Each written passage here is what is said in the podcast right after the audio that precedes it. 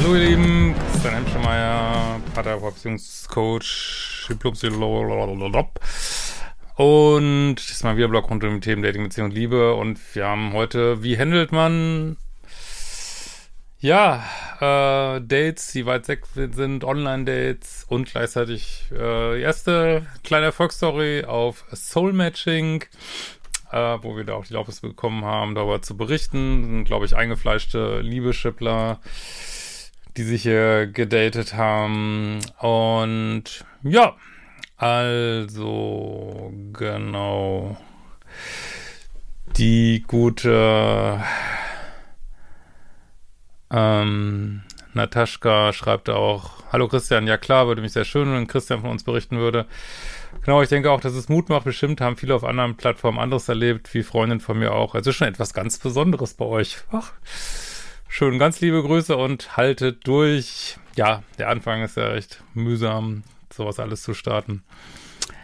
So, also, wie ich ja schon berichtet habe, stand am Wochenende das erste richtige Date an. Nach zehn Tagen Kontakt per, ja, also erstmal Soul-Matching, dann äh, auch WhatsApp äh, und Telefonieren, entschloss sich äh, der Brezhnevsko, knapp 700 Kilometer in meine Richtung zu fahren. Ich sage immer, die ersten 20 Sekunden entscheiden meiner Frau. Ja, sage ich auch immer. Ich sag mal 30, aber wahrscheinlich sind es nur 5, ich weiß nicht. Ähm, da, das ist sofort beim ersten Date so gut alles passt. Damit habe ich nicht gerechnet. Ähm, für mich natürlich immer eure Chemie- und Kompatibilitätskurs interessieren. Das müsst, müsst ihr mir drüber schreiben. Äh, wir haben von Anfang an gesagt, dass wir es langsam angehen lassen, da auch er eine sehr schwierige toxische Beziehung hinter sich hat. Nochmal einige Stimmen, als bei mir der Fall war. Er sagte mir von Anfang an, dass ich auch gerne eine Freundschaft entwickeln kann.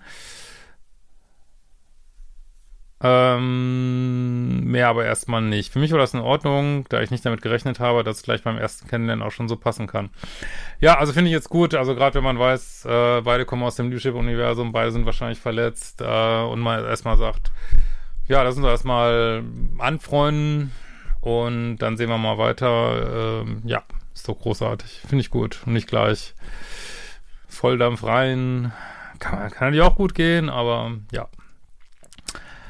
Ähm, für mich war es in Ordnung, da ich nicht damit gerechnet habe, dass es gleich beim ersten Kennenlernen schon zu Kassen passen kann. Ich war noch nie auf einer Dating-Seite angemeldet, aber ich höre von Freundinnen, dass es meist nach dem ersten Treffen vorbei ist.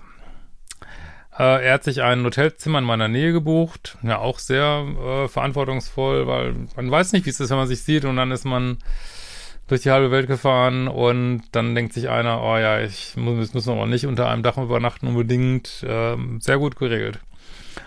Ähm, und wir sind am ersten Abend, ich hatte eigentlich volles Programm dem Wochenende zu einem Konzert, bei dem eine Freundin von mir aufgetreten ist. Sehr gut. Ähm, es war so langweilig.